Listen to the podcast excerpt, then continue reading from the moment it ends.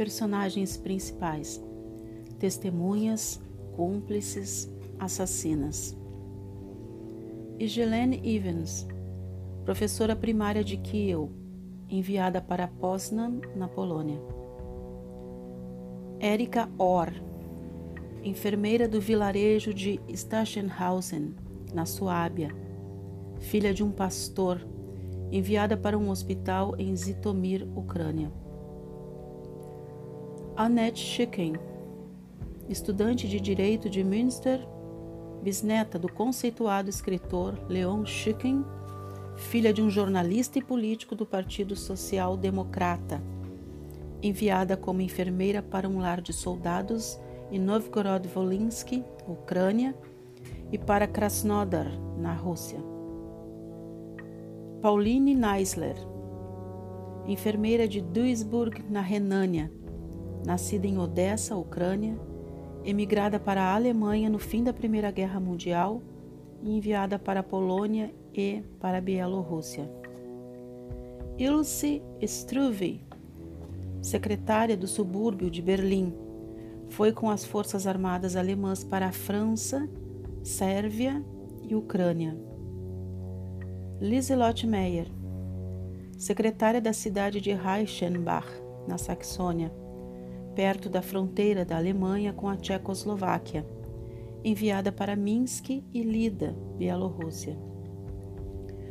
Johanna Altvater, secretária de Minden, na Westfália, filha do supervisor de uma fundição, foi para Volodymyr Volinsky, na Ucrânia.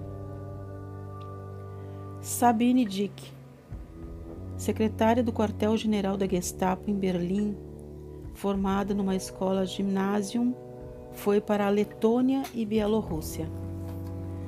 Gertrude Segel-Landau, filha de um comandante da SS, secretária do quartel-general da Gestapo em Viena, serviu como voluntária em Radom, Polônia, e em Drohobych, na Ucrânia.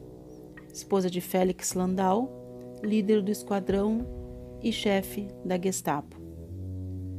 Josephine Krepp Bloch, datilógrafa, que trabalhou no quartel-general da Gestapo em Viena e visitava frequentemente o marido Hans Bloch, major da SS e chefe do posto da Gestapo em Drohobych, Ucrânia. Vera Volauf, socialite de Hamburgo, esposa do capitão Julius Volauf, comandante da SS e da Polícia de Ordem, Batalhão 101, foi morar com o marido na Polônia. Liesel Riedel Wilhaus, datilógrafa, filha de um supervisor sênior das metalúrgicas da região industrial do Saar, educada como católica, esposa de Gustav Wilhaus, comandante da SS no campo de concentração de Janowska, foi morar com o marido na Ucrânia.